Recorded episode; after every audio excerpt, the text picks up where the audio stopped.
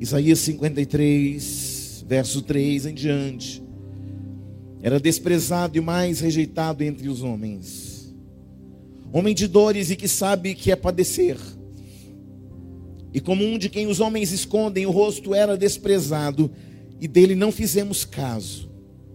Certamente, ele tomou sobre si as nossas enfermidades e as nossas dores levou sobre si. E nós o reputávamos por aflito, ferido de Deus e oprimido. Mas ele foi transpassado pelas nossas transgressões, moído pelas nossas iniquidades. O castigo que nos traz a paz estava sobre ele, e através de suas pisaduras fomos sarados.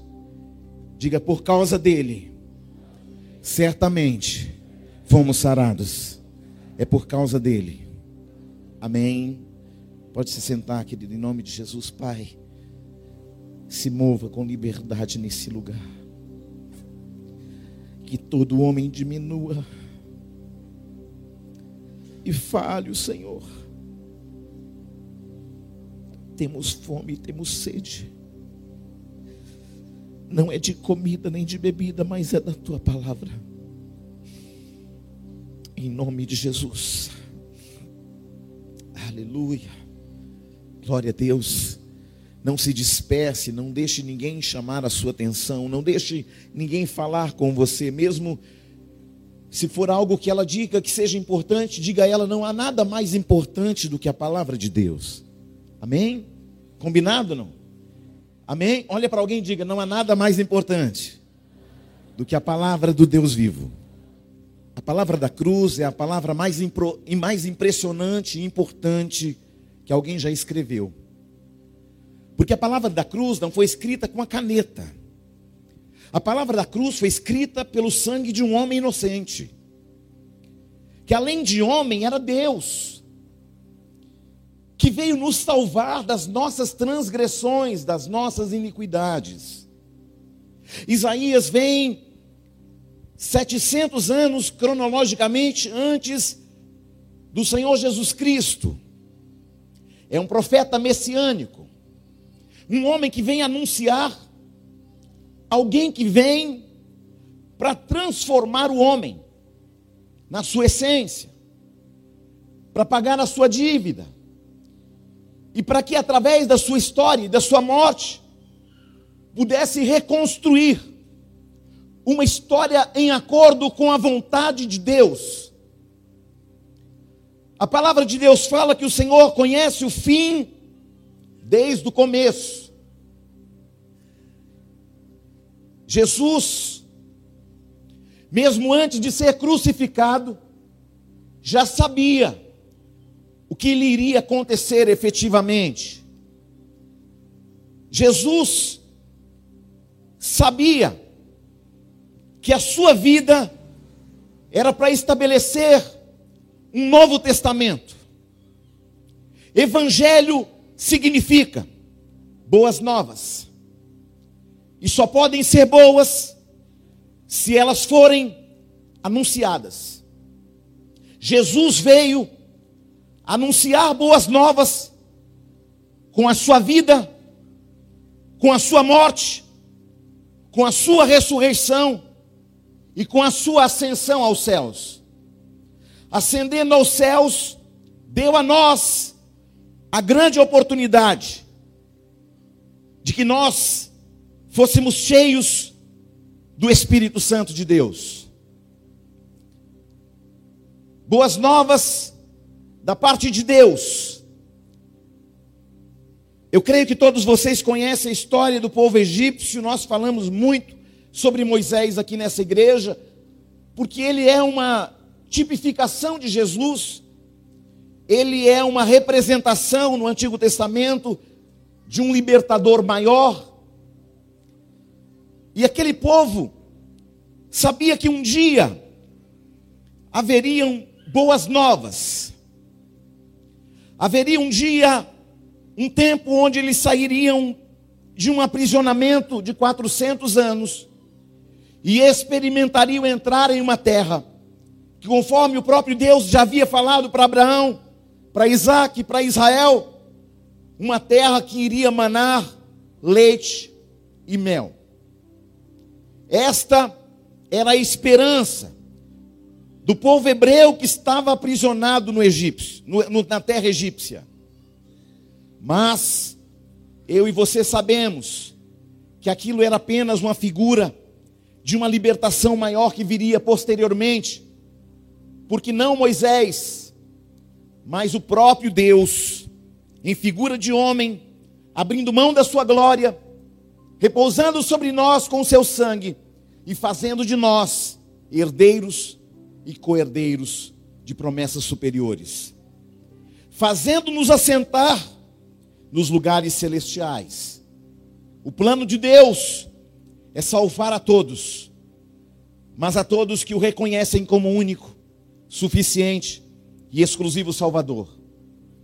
Qual é a condenação? A condenação é que os homens amaram mais as trevas do que a luz, porque o diabo cegou o entendimento dos incrédulos. Para nós, não é só mais uma esperança, é uma certeza, porque ele já nasceu, ele já morreu, ele já ressuscitou e ele já nos deu o direito de nós assentarmos juntos com ele na glória eterna.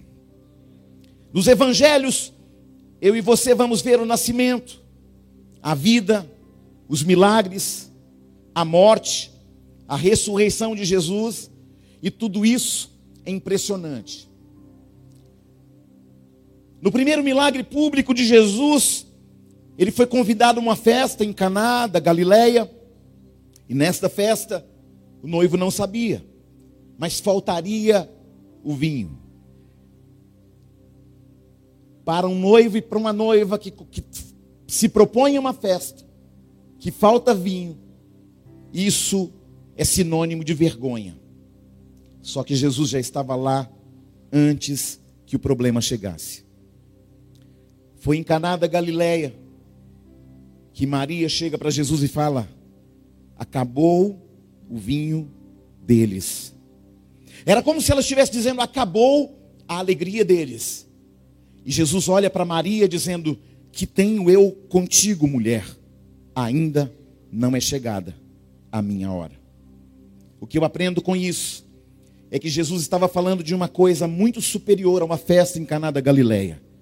Jesus estava falando de um momento tão impressionante que seria o derramamento do seu próprio sangue numa cruz, fazendo com que as cadeias que nos prenderam desde o Éden fossem quebradas por Ele mesmo, se, se fazendo homem, se fazendo cordeiro, para nos salvar e para fazer ponte para que eu e você voltássemos um dia para as moradas eternas. Jesus está falando nas entrelinhas do seu sacrifício. Quando ele diz, mulher, ainda não é chegada a minha hora, ele está dizendo, mulher, ainda não é tempo de eu ser sacrificado. Vejam bem, Maria está falando de uma festa, de um vinho natural. Jesus está falando para ela, mulher, eu não vim aqui somente para transformar água em vinho em Caná da Galileia. Eu vim aqui para transformar o homem de dentro para fora, para transformar criaturas em filhos. Mas para isso, eu terei que ser sacrificado. É óbvio que ele não deixou claro, ele não desenhou para Maria, e Maria simplesmente achou que ele estava falando só de um pouco de água e de um pouco de vinho no culto, nós precisamos estar atentos nas entrelinhas. Às vezes Deus está falando algo com a gente que pode mudar a estrutura nossa de dentro, pode mudar a nossa estrutura de fora, pode mudar a história profissional, espiritual, sentimental, e às vezes, por uma dispersão simples, nós perdemos um detalhe que pode mudar o final da nossa história. A Bíblia diz que melhor é o fim das coisas. E eu entendo que o melhor para nós é viver em Cristo e morrer com Ele, porque isso sim é lucro. Quem está aí? Fala alguma coisa. Muitas vezes você está preso à necessidade de agora. Jesus não te chamou por causa da necessidade de agora. Jesus te chamou porque Ele quer transformar você em filhos eternos. Habitando com Ele, morando com Ele nas mansões celestiais. A festa de Caná, todo mundo estava preocupado com a necessidade. Mas o real motivo de Jesus estar ali era mostrar que a necessidade passa, que o mundo passa, que o céu passa, mas a sua palavra permanece para sempre. Amém. Por que, que a palavra permanece? Porque a palavra é o Verbo e o Verbo é Cristo. Aleluia. Glória a Deus. Pega essa e leva para casa. A necessidade nos faz olhar para agora e para o ter agora, e nos faz esquecer dos verdadeiros valores que são os valores eternos. Em João 12, 24, Jesus vai falar sobre uma semente de uma de um trigo que cai na terra, morre para nascer e produzir muitos muitos frutos. Esse texto é interessante porque nesse texto, alguns gregos queriam saber um pouco mais sobre Jesus e sobre o seu reino. E então o que eles vão fazer? Eles que não conseguiam fazer uma abordagem direta. O texto diz que eles se aproximam e pedem para Filipe para que Filipe falasse a Jesus. O texto diz que Filipe vai até André. E André vai falar a Jesus: Senhor, tem alguns gregos que querem falar contigo. Eu não sei do que se trata, mas eu sei que deve ser alguma coisa importante. Junto com eles foi André e foi Filipe. Estavam os apóstolos ali. Os gregos foram buscar respostas. Eles queriam saber sobre o reino de Deus. Através da boca de quem? daquele que sempre tinha um posicionamento acerca do reino de Deus. É interessante que quando todos estavam achando que Jesus iria explicar para eles, todos entendessem, Jesus vai dizer: chegou a hora de eu ser glorificado. Se o grão de trigo caindo na terra não morrer, fica ele só. E só que nessa primeira parte, Jesus já traz uma grande revelação. Jesus está falando da glória que ele tinha antes da fundação do mundo. Jesus aqui está falando que ele é unigênito Filho de Deus. Aqui também ele está falando da sua própria morte e ressurreição. E depois ele continua dizendo: Mas se morrer, dá muitos frutos. Jesus está falando aqui que o fruto somos nós. E que para que esse fruto, que sou eu e você como igreja, estivéssemos aqui hoje, numa unção de multiplicação da glória de Deus, isso só poderia acontecer se ele descesse à sepultura. Ele está falando do grão de trigo que é ele mesmo. Ele está dizendo: depois que eu morrer, eu serei multiplicado numa porção que nós vamos chamar de igreja. E a minha glória vai repousar sobre a minha igreja. E aquilo que só eu fazia, eu vou dar autoridade para que a minha igreja faça também. Em meu nome vão expelir demônios, em meu nome vão impor as mãos e pessoas serão curadas. Um dia, os discípulos voltaram felizes, dizendo: Senhor, em teu nome os demônios se submetem, em teu nome curamos. E Jesus olha para eles e diz: se alegrem muito mais que isso, na salvação, porque o nome de vocês está escrito no livro do meu Pai. Vocês podem ficar impressionados com o expulsar dos demônios, com a cura que acontece instantaneamente ou progressivamente. Mas o mais importante é que vocês saibam que o poder é para manifestar a glória do Pai, mas o meu sangue derramado na cruz é para salvar vocês e levar vocês de volta para mim. Jesus está falando do mistério chamado igreja, e não apenas da dimensão geográfica, mas também da, da dimensão espiritual que a igreja estabelece. Jesus está falando do Novo Testamento. Que testamento? De Hebreus 9, no verso 15, está escrito assim: Por isso mesmo, ele é o mediador da nova aliança, a fim de que, intervindo a morte para a remissão das transgressões que havia sobre a primeira aliança, recebam a promessa da eterna aliança, aqueles que têm sido chamados. Porque onde há testamento, é necessário que intervenha a morte do testador. Pois um testamento só é confirmado no caso de mortos visto de que de maneira nenhuma tem força de lei enquanto vive o seu testador. Jesus está dizendo: vocês só vão receber tudo que estão recebendo, porque um testamento só tem validade depois que o testador morre. Quem é o testador? Jesus Cristo. E ele vai escrever um novo testamento, e nesse novo testamento está lá o meu nome e o seu nome. E isso é maravilhoso. Muitas vezes nos entristecemos em ver Jesus morrendo, daquela forma tão horrenda que morreu. Mas ele deixa claro: se eu, como testador, não morrer, vocês não terão direito a nada. Enquanto o testador está vivo, vocês não têm direito. Mas depois que o testador morre, todas as garantias estão estabelecidas para que você e a sua casa, por causa do meu nome, também tenha o nome do meu pai e o meu DNA dentro do seu coração. Quem está aí? Pega essa e leva para casa. Aleluia! Você está aí não? Olha quantas coisas Jesus vai revelando numa frase. Jesus sabia quem ele era e para que veio. Às vezes você investe em coisas erradas, porque você não sabe nem quem você é.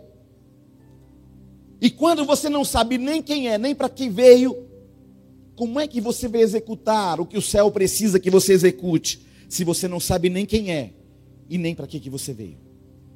Aleluia. Você está aí não? Olha para alguém e fala: para de investir naquilo que o céu não te mandou investir. Amém? Enquanto você não souber quem é, Deus jamais vai poder dizer quem você pode vir a ser. Aleluia. Enquanto você não souber quem é, Deus não pode te revelar o que Ele tem para fazer através da sua vida. Você não tem que ser alguém que as pessoas querem que você seja. Você só precisa saber o que Deus quer que você saiba. Aleluia.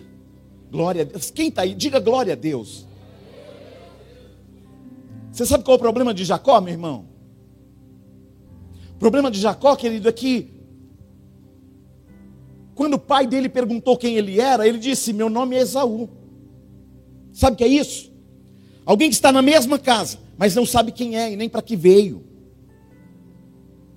E esse foi um erro de Jacó. Um grande erro. Jacó lutou para ser Esaú.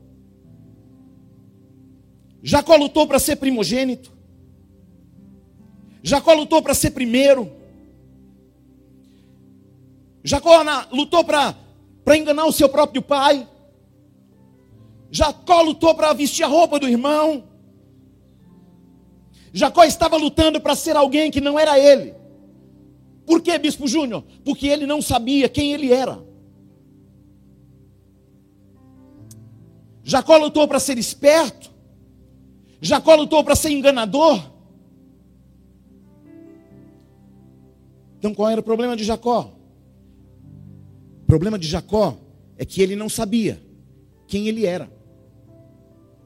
Porque quando o pai dele pergunta quem é você, ele vai responder o quê?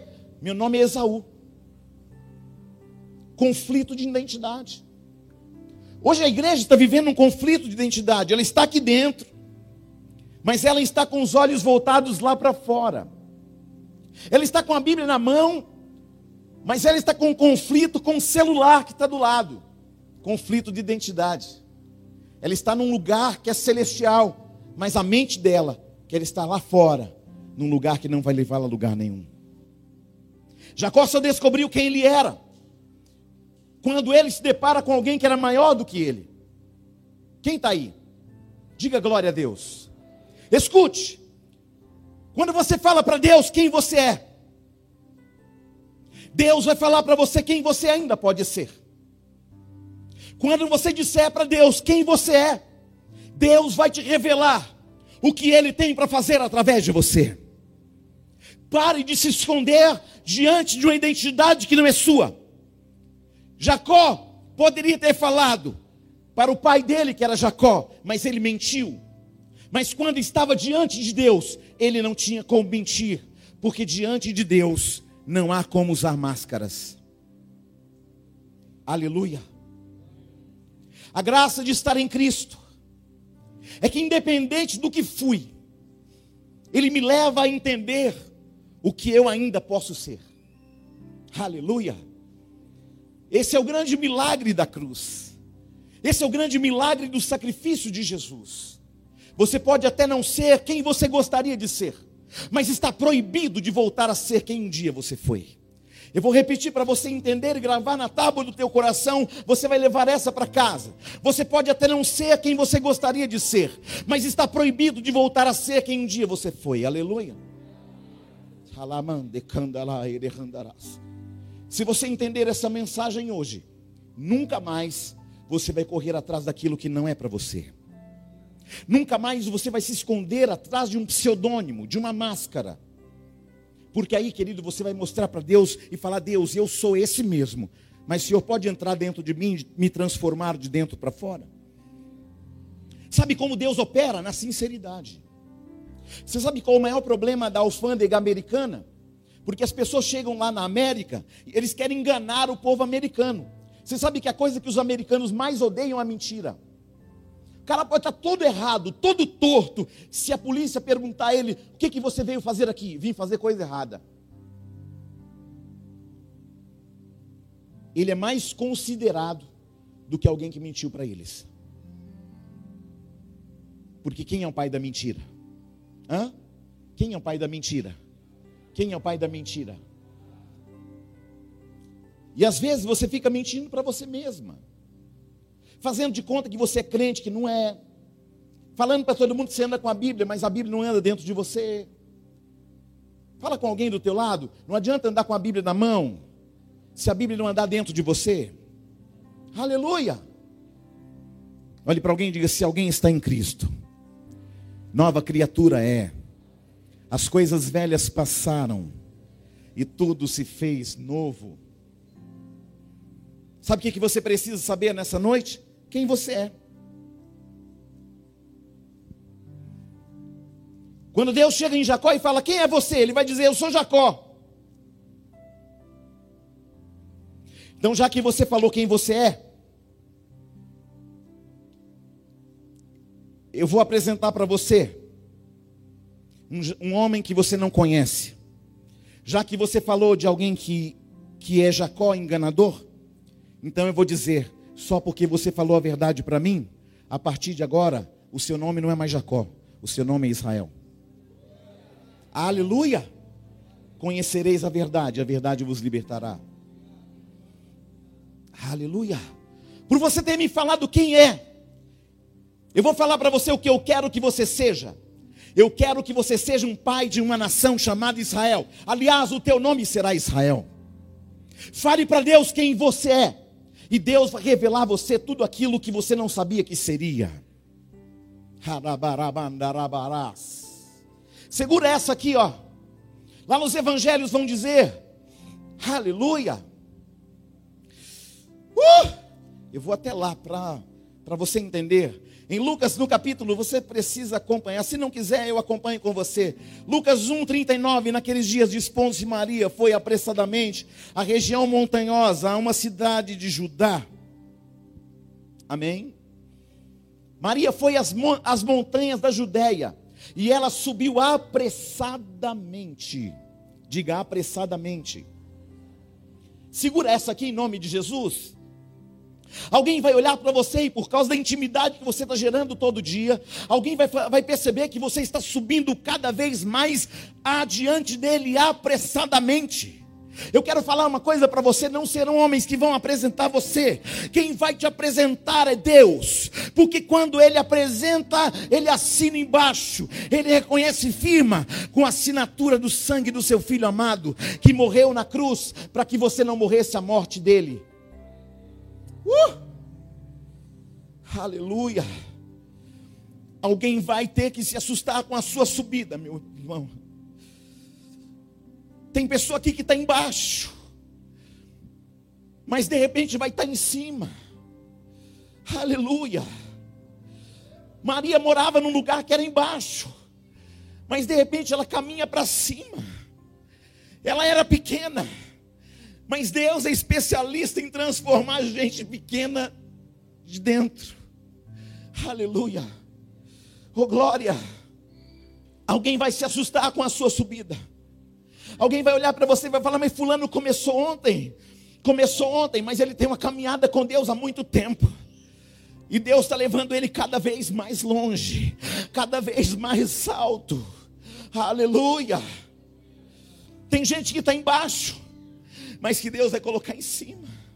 Sabe por quê? Por causa da intimidade que você está gerando dentro.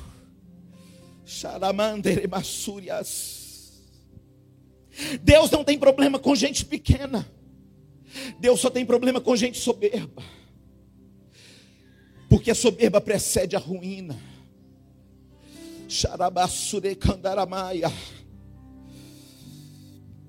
Não é por causa de você que Deus vai fazer grandes coisas, é por causa daquilo que está dentro de você. Quem está dentro de você é o Espírito Santo. Quando ele olha para você, ele vê o sangue do filho dele derramado sobre ti. E quando ele olha dentro de você, ele vê o espírito dele. E quando ele olha pelo lado de fora, ele percebe que você é templo dele. O que Deus vai fazer na tua vida as posições que Ele vai galgar sobre a tua vida, não é pelo que você aparenta por fora, mas é pelo que você tem por dentro. Aleluia, Rabassuricandaramaia. Aleluia. Sabemos que Maria subia, ela não sabia, mas estava há poucos dias, já estava grávida do menino Jesus, já estava grávida do Espírito Santo. Ele estava subindo para ver Isabel, para cuidar de Isabel lá nas montanhas da Judéia.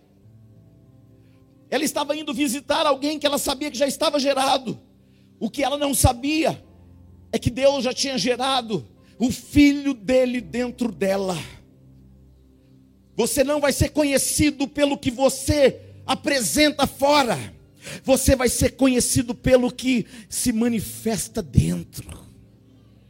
O que você gera dentro vai fazer uma revolução fora. O que Maria estava gerando dentro iria fazer uma revolução do lado de fora. O que Deus está gerando dentro de você, de você, de você, de você e de você, vai fazer uma revolução do lado de fora. Aleluia! Pega essa e leva para casa. Se Jesus estiver dentro de você, escute isso. Ele vai provisionar tudo. Se Jesus estiver dentro de você, Ele vai te levar a lugares que as suas pernas não podem ir. Se Jesus está, está, sendo gerado dentro do teu coração, aquilo que os olhos não viram, que os ouvidos não ouviram e que jamais penetrou em coração humano, vai estabelecer-se sobre ti. Aleluia. Isabel morava em cima e Maria morava no vale lá embaixo. No detalhe, Isabel morava em cima. Mas o que estava dentro de Isabel era de baixo. Isabel era de baixo. mas que estava morando dentro dela era lá de Maria morava embaixo, mas o que estava dentro dela era de cima. Isabel morava em cima, mas o que estava dentro dela era de baixo. Ei, o que, que você está gerando? As coisas de cima ou as coisas de baixo? Importante não é onde você mora, importante é quem mora aí dentro. Alabaxai, Anaias. Importante não é se a sua casa é de, é de luxo ou se a sua casa é de tábua. Importante é que você é templo do Espírito e Ele mora aí dentro. Aleluia. Tem muita gente que está em cima, mas o que habita nele é de baixo. E tem muita gente que está embaixo, mas o que habita nele é lá de cima. Se for para você estar em cima, tendo as coisas de baixo, é melhor você estar embaixo e ter as coisas lá de. Aleluia. Xarabaçu de Candaraia.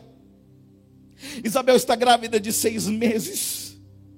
A barriga de Isabel estava grande.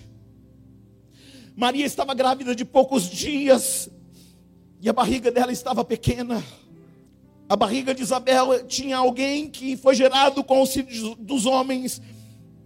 A barriga de Maria era pequena, mas o que estava sendo gerado dela era gerado lá de cima. Aleluia, aleluia.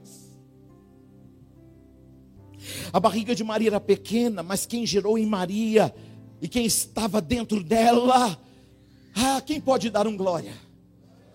Uh! Dentro de Isabel tinha uma ponte. Mas dentro de Maria tinha uma fonte inesgotável que gera para a vida eterna. Aleluia! Dentro de Isabel tinha alguém da terra, mas dentro de Maria tinha alguém lá do. Se você está aí, pega e leva para casa. Começa a gerar algo de cima, e você vai ver o que vai acontecer aqui do lado de fora. Papai está gerando algo dentro de você nessa noite, aleluia. Coloque a mão no teu, no teu ventre agora, homens e mulheres, jovens e jovens. Eu não estou falando de sexualidade, estou falando de presença de Deus. Estou falando de intimidade no espírito. Deus vai começar a gerar coisas lá do alto dentro de você, querido. Dentro de Isabel tinha uma chave, mas dentro de Maria tinha a própria porta. Aleluia! Dentro de Isabel tinha alguém da terra, mas dentro de Maria tinha alguém lá do céu. Dentro de Isabel estava alguém que preparava o caminho, mas dentro de Maria estava o próprio caminho. Falei, eu tomo posse daquilo que vem de cima. Arabaxere candaramaia.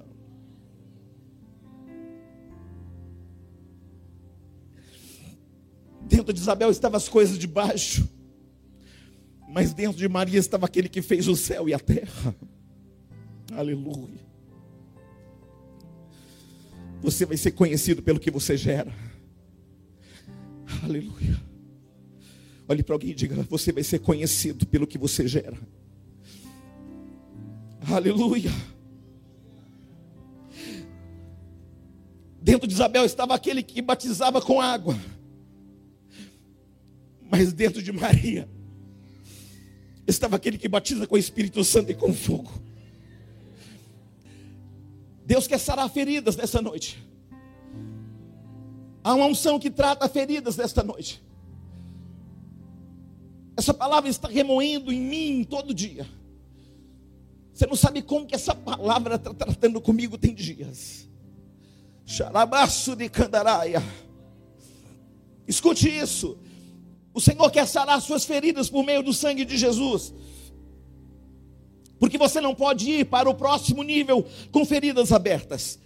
Olhe para alguém e diga: você não pode ir para o próximo nível com feridas abertas.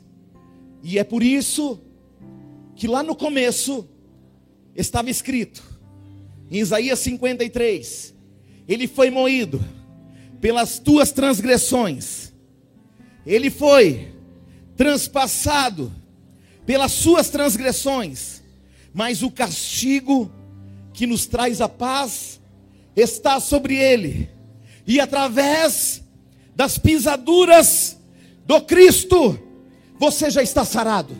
Você já está sarada. Você já está sarado. Você já está sarado. É por causa dele. Ele foi ferido para que você fosse sarado nesta noite. Recebe, toma posse e leva para casa. Deus está dizendo para alguém aqui nessa noite: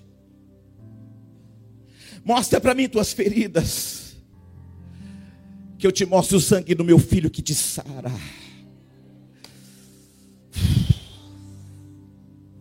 Você não sabe como essa palavra está remoendo dentro do meu espírito aqui, querido.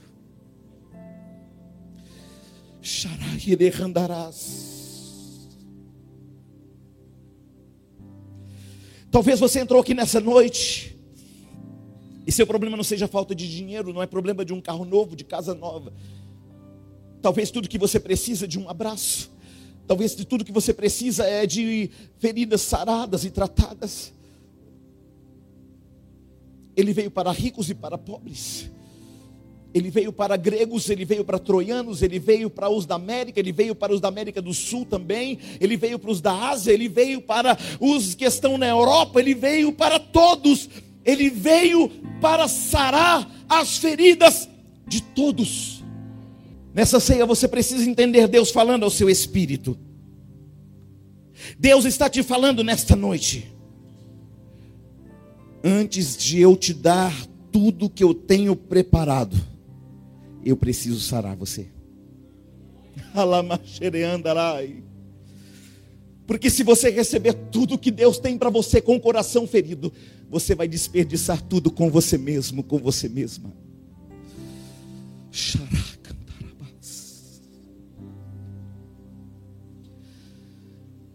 A grandeza de um soldado não está na sua veste, nem se maneja bem a espada. A grandeza de um soldado está em sua condição de deixar suas feridas serem tratadas. As cicatrizes revelam de onde você veio, e melhor ainda, apontam para onde você vai. Quem está aí? Todos temos cicatrizes pelo lado de fora ou pelo lado de dentro. O Senhor está falando para você nessa noite: mostra suas feridas, que eu saro elas com o sangue do meu filho derramado na cruz do Calvário. Amém. Tem um recado de Deus para você: pare de ficar com dó de você mesma. Pare de ficar com dó de você mesmo. Tadinho de mim, nasci na família pobre. Tadinho de mim, tadinho, tadinho do diabo. Porque a morada dele vai ser aprisionado no inferno para sempre, eternamente. Mas o seu destino é morar com o papai. Uh, você está aí não? Pega e leva para casa então. Pega ele e leva para sua casa.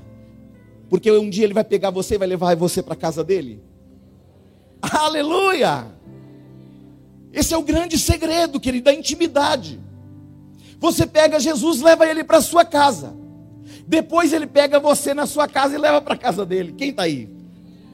Essa merece ter uma salva de palmas, sim ou não, gente?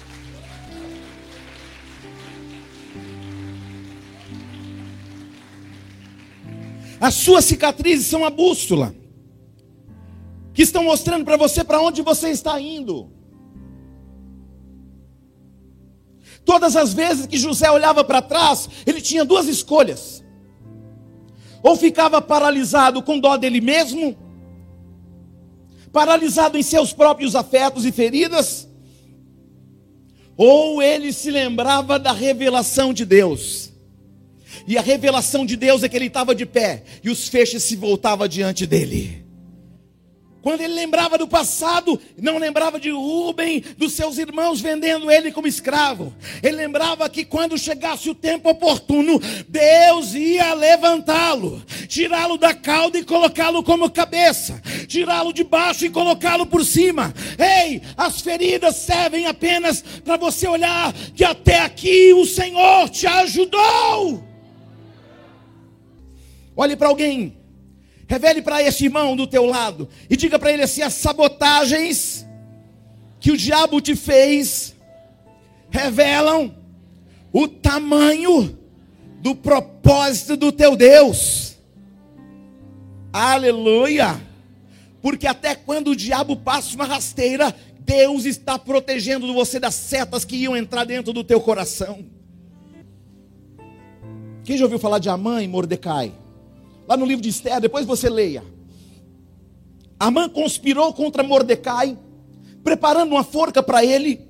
Enquanto isso, Mordecai só estava no azeite, só estava na adoração.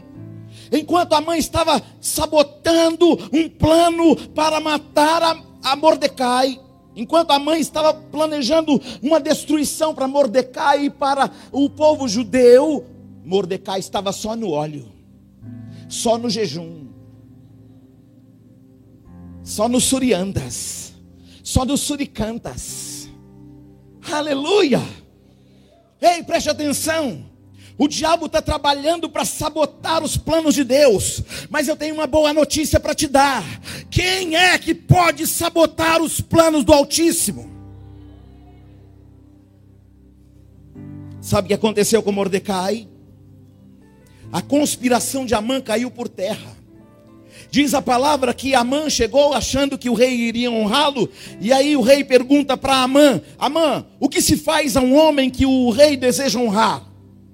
Amã, achando que era ele mesmo, fala: Esse homem tem que ser colocado a roupa do rei nele, tem que pegar o cavalo do rei e montar esse homem no cavalo do rei, e escolher um príncipe para puxá-lo no meio da cidade, gritando assim: Assim se faz ao homem em que Deus deseja honrar.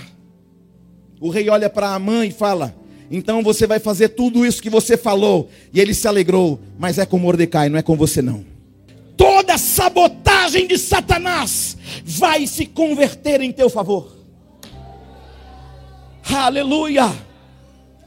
Assim se faz ao homem à mulher que Deus deseja honrar.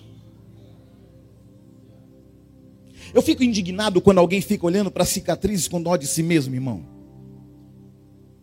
Porque enquanto ela está olhando para a dor que passou, ela fica impedida de ver o plano que Deus preparou. Pega essa e leva para casa. Eu vou repetir para você entender isso. Eu fico indignado quando alguém fica olhando para a cicatriz com dó de si mesmo, porque enquanto ela olha a dor que passou, ela está impedida de ver o plano que Deus já preparou. Outro dia alguém me procurou e falou: Bispo, eu não sei por que, que o senhor fala tanto de propósito. De propósito, eu estou cansado de ouvir falar de propósito. Eu falei assim: eu perguntei para essa pessoa, e qual é o seu propósito? E ela disse: eu não sei, então eu vou continuar pregando sobre propósito. Aleluia! Tem ousadia de falar isso para mim, mas não sabe nem para que veio.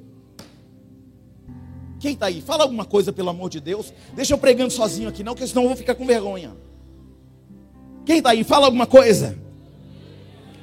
Pega essa e leva para casa. O choro pode durar uma noite, mas a alegria vem pela manhã. Alegria vem quando? Alegria vem quando? Alegria vem quando? Oh. Vem pela manhã por quê? Porque você vai parar de confiar em você, vai come, começar a confiar nele.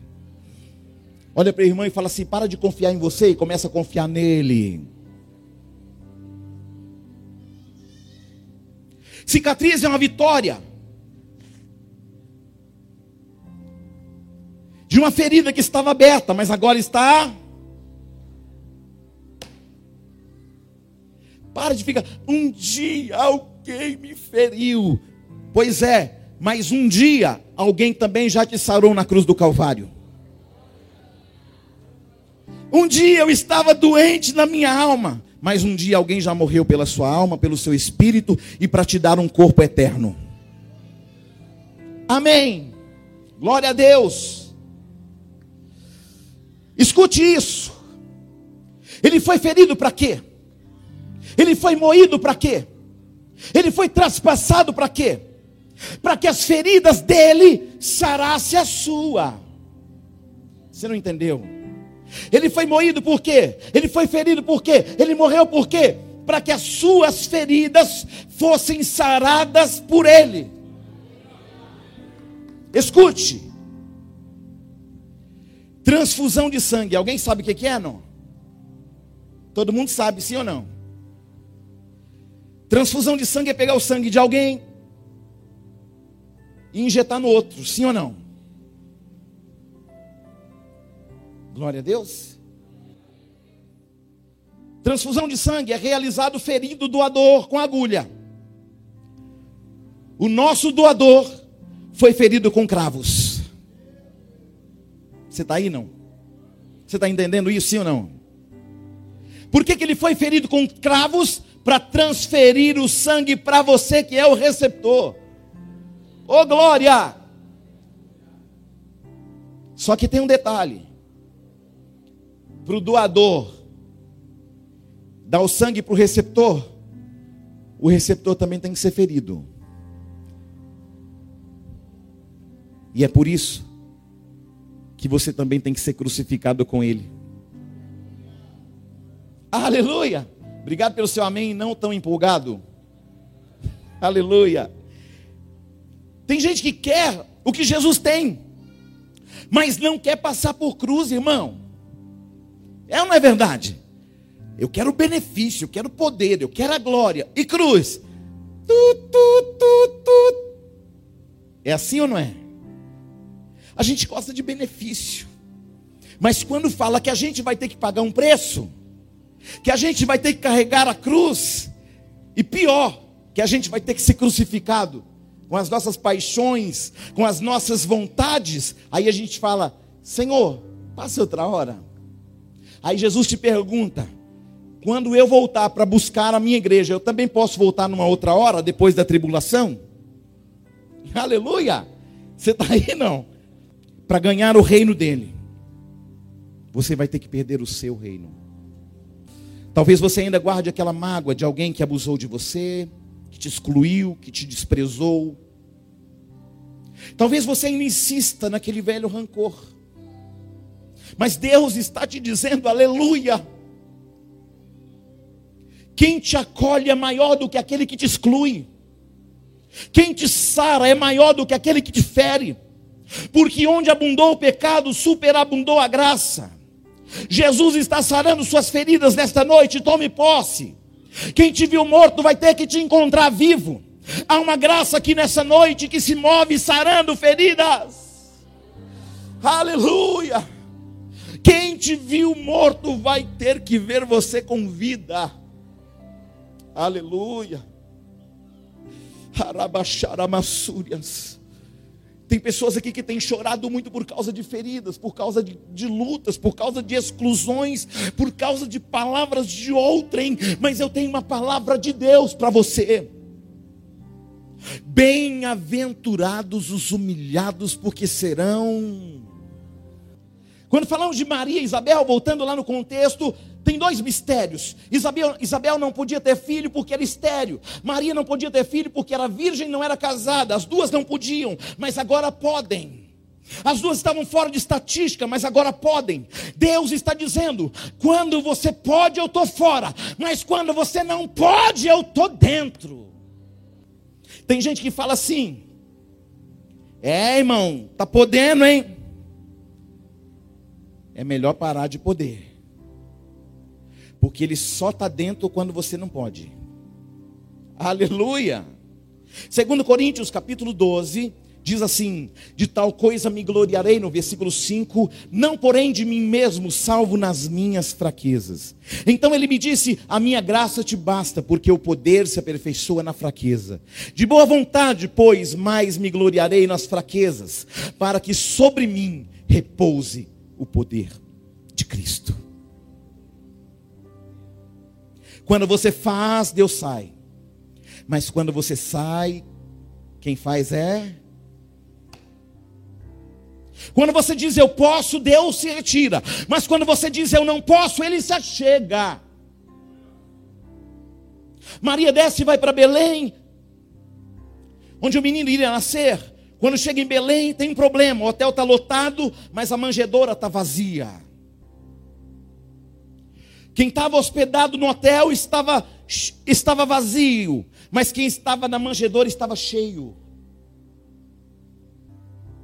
Você não precisa ter inveja de alguém que foi colocado em lugar de destaque, Você só precisa entender o que Deus está sinalizando ao te colocar num lugar que você não vai entender.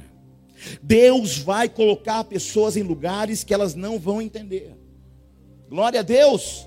Primeiro Deus preparou a terra prometida, depois preparou o seu povo para entrar lá.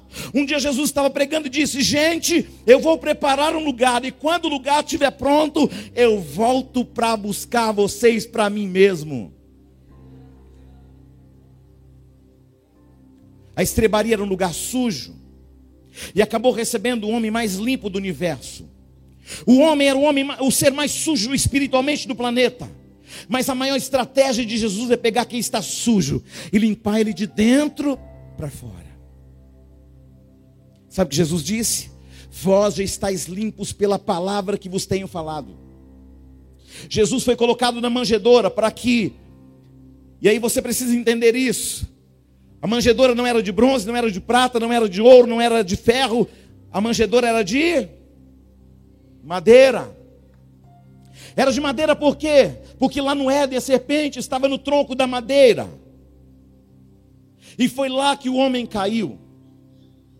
O diabo viu Jesus no trono e quis o trono. O diabo viu, ouviu falar de um trono de madeira e subiu na árvore. No tronco da árvore do jardim, a serpente ludibriou, enganou o homem, trouxe morte. Mas na cruz, Jesus se aproximou do homem e deu a ele direito de vida eterna. Deus lá em Gênesis 6 vai dizer, Noé, faz uma arca para mim. De quê? De. Quando Moisés nasceu, colocaram ele no cesto de vime, e vime é de. Quando Moisés cresceu, Deus chamou a atenção de Moisés através de uma sarça, e a sarça era de. Depois disso, Deus deu um cajado na mão de Moisés que representava autoridade, e esse cajado era de pega e leva para casa em nome de Jesus. Uh! Lá em Jeremias 1, ainda veio a palavra do Senhor dizendo: Jeremias, eu disse, vejo uma vara de amendoeira, e disse-me o Senhor: Viste bem, porque eu velo pela palavra para cumpri-la. Na visão dada a Jeremias, Deus fala: Jeremias vê o que? Eu vejo uma vara de. E Deus está falando o que? Eu zelo pela minha palavra. E já que eu disse que é na madeira, o meu filho vai ser crucificado no madeiro e vai salvar todo mundo. Quando Deus manda construir a arca, a arca da aliança, por fora era de ouro batido, mas por dentro era de. O padrasto de Jesus era da linhagem de Salomão. E o Zé tinha uma carpentaria e mexia com. Jesus aprendeu a profissão do padrasto, que mexia também com. Depois Jesus escolheu seus discípulos, e esses discípulos estavam assentados num barco de. Aleluia! Depois Jesus se encontra com a viúva de Naim. Ao invés de tocar no menino, no defuntinho, ele toca no esquife que era de. Depois Jesus teve encontro com a cruz que não era de ferro, que não era de bronze, mas era de. Deus está falando com símbolos. Deus estava dizendo: Satanás, no mesmo ambiente que você derrubou, eu vou levantar. No mesmo ambiente que você condenou, eu vou salvar. No mesmo ambiente que você gerou morte, eu vou gerar vida. No mesmo ambiente que você trouxe vergonha, opróbrio, eu vou trazer honra e a minha glória. No mesmo ambiente que você feriu, eu vou curar. E no mesmo ambiente que você humilhou, eu vou exaltar. Só para você saber quem manda aqui. No mesmo ambiente que você venceu, eu vou triunfar sobre você. Sabe por que, que o diabo derruba o homem? Porque ele estava caído. Mas sabe por que, que Jesus levanta o homem? Porque ele permanece de pé. Ele é o mesmo ontem, hoje, amanhã e eternamente. Alguém pode olhar para mim e dizer: Eu não estou gostando dos louvores, não estou gostando do culto, não estou gostando dessa santa ceia, ainda bem, porque o culto não é para você, o culto é dele e é para ele. Deus não está aqui para fazer culto para você, porque ele, se ele fizesse um culto para você, ele seria idólatra. Porque ele não pode adorar outra coisa que não seja ele mesmo. Você está aí, amém? Aqui você pode glorificar o nome dele à vontade. Olhe para o irmão e fale assim: esse culto não é para você. Esse culto é para Ele, em memória dEle, para a glória dEle. Porque a gente às vezes acha que a gente veio para o culto, achando que o culto é para a gente, o culto é que você presta para.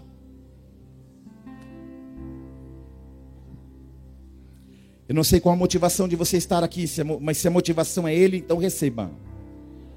Receba aquilo que os homens não podem fazer, que não podem realizar. Receba a chave que vai abrir a porta que ninguém fecha e a que você fechar ninguém vai abrir também. Aleluia! Fala para alguém, só para essa pessoa não esquecer: o culto não é para você, o culto é para Ele. Fala para ele, se porque dele, por Ele e para Ele são todas as coisas. E o culto está incluso nisso.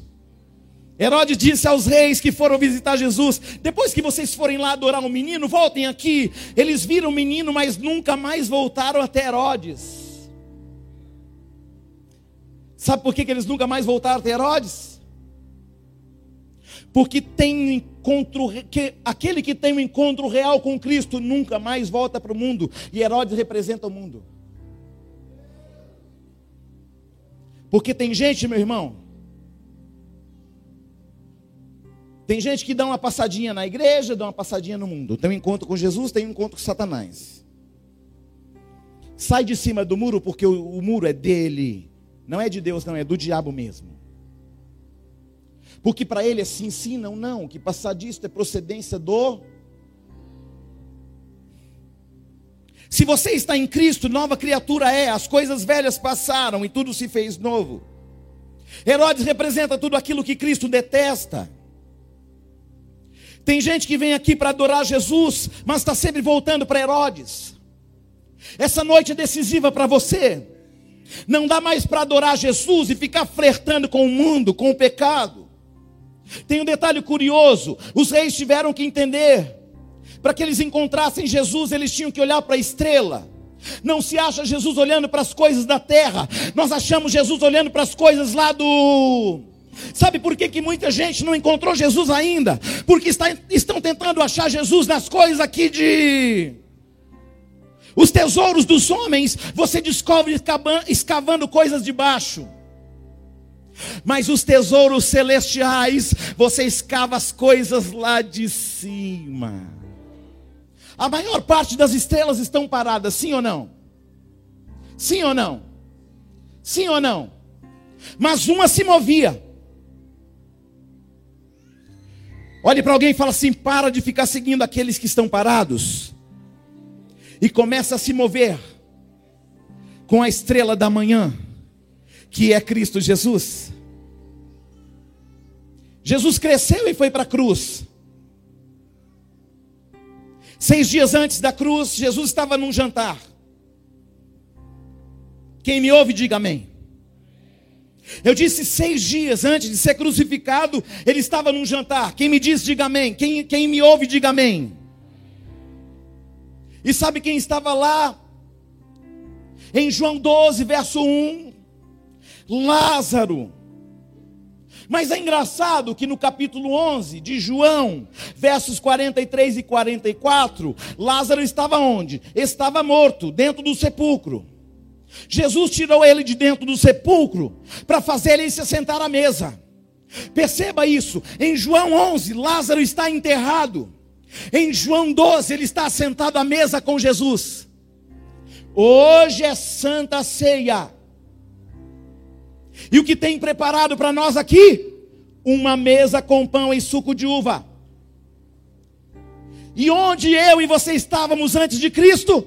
Mortos. Onde? Em nossos delitos e pecados. Aí ele olhou para mim e para você e falou assim: Fulano de Tal, vem para fora. Fulana, vem para fora. Lázaro, vem para fora.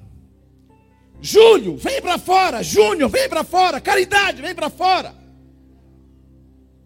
Hércules, vem para fora.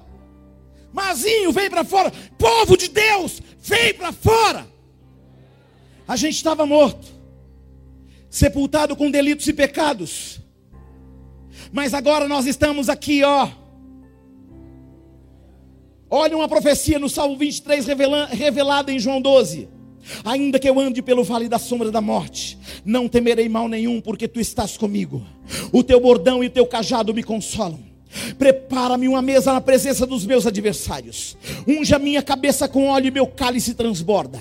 Bondade e misericórdia certamente me seguirão todos os dias da minha vida. E habitarei na casa do Senhor para sempre. Jesus foi para a cruz seis dias depois que Lázaro estava com ele na mesa. Como é uma cruz?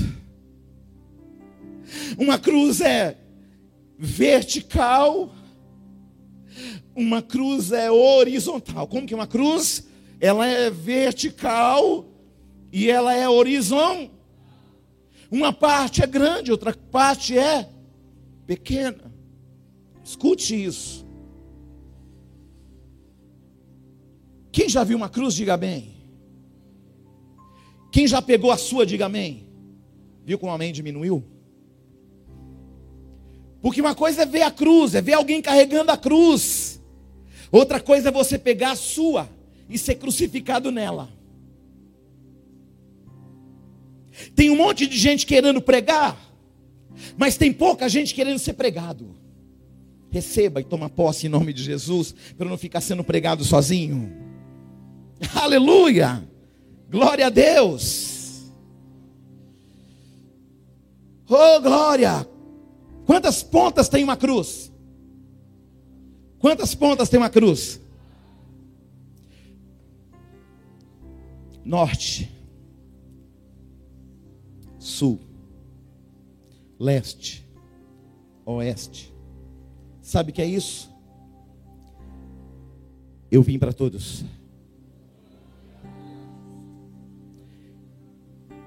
Eu vim para alcançar até aqueles que estão nos confins da terra. Para os que estão no norte, sul, leste, oeste. Porque Deus deu o seu Filho unigênito para que todo aquele que nele crê não pereça, mas tenha vida eterna. Porque quatro pontas, porque uma ponta para o norte, a outra ponta para o sul, outra ponta para o leste, a outra para o oeste. É Deus falando sem palavras. É Deus dizendo: a salvação está disponível para todos os povos, línguas, raças, continentes e nações. A cruz tem um formato de uma chave. Porque na cruz Jesus fechou a porta da lei e abriu a porta da graça. Jesus, Jesus fechou a porta da lei e abriu a porta da graça.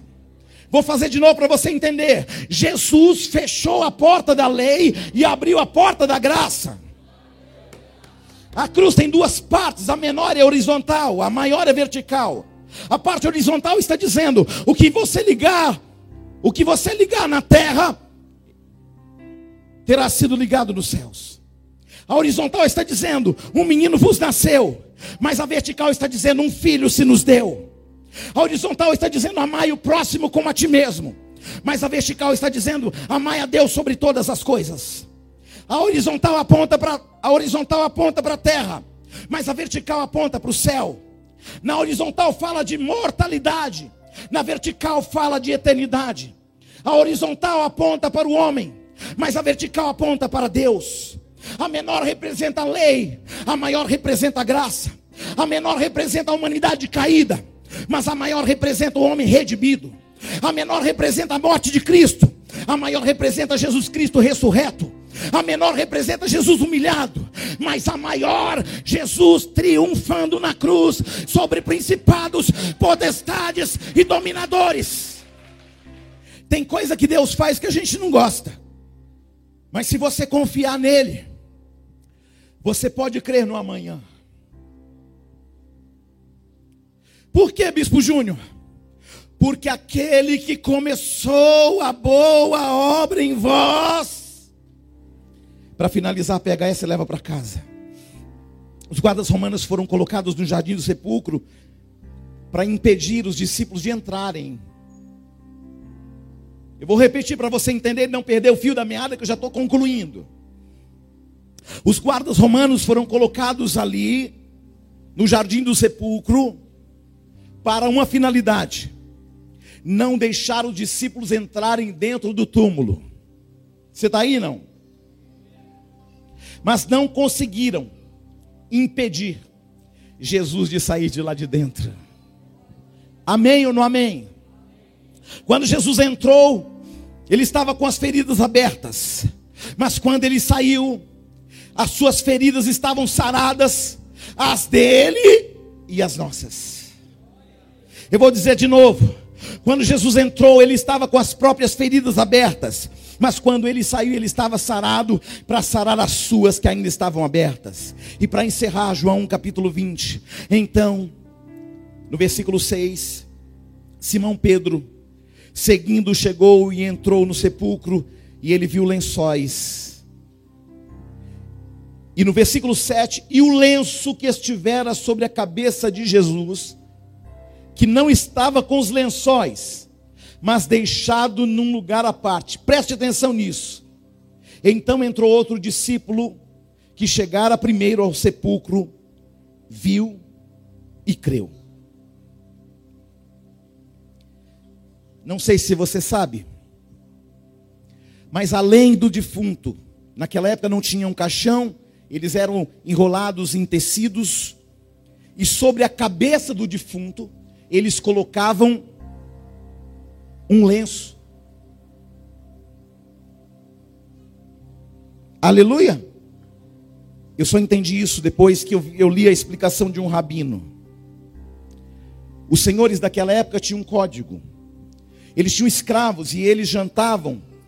E eles tinham um código.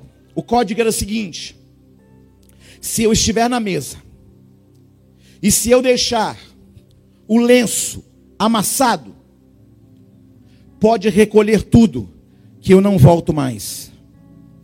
Mas se o lenço, preste atenção nisso,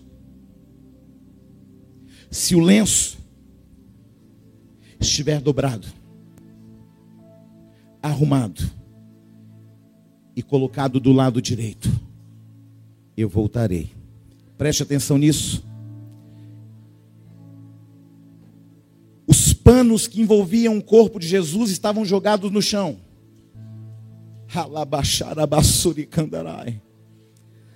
Mas o lenço que cobria sua face estava cuidadosamente dobrada.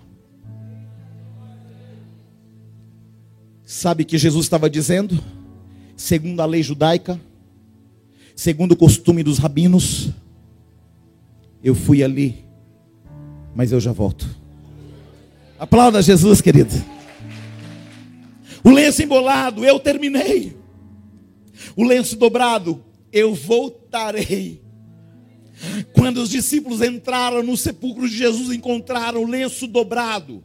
O que estava sobre o corpo, não, mas o que estava sobre a sua face colocado cuidadosamente, dobrado meticulosamente sobre o seu leito. Jesus dizendo para toda a humanidade: Eu fui lá na casa de papai, mas daqui a pouco eu volto para buscar vocês para mim mesmo. Ao deixar os, o seu lenço dobrado sobre aquela pedra, Jesus estava deixando uma mensagem para mim e para você. Eu ainda não terminei a obra que eu comecei.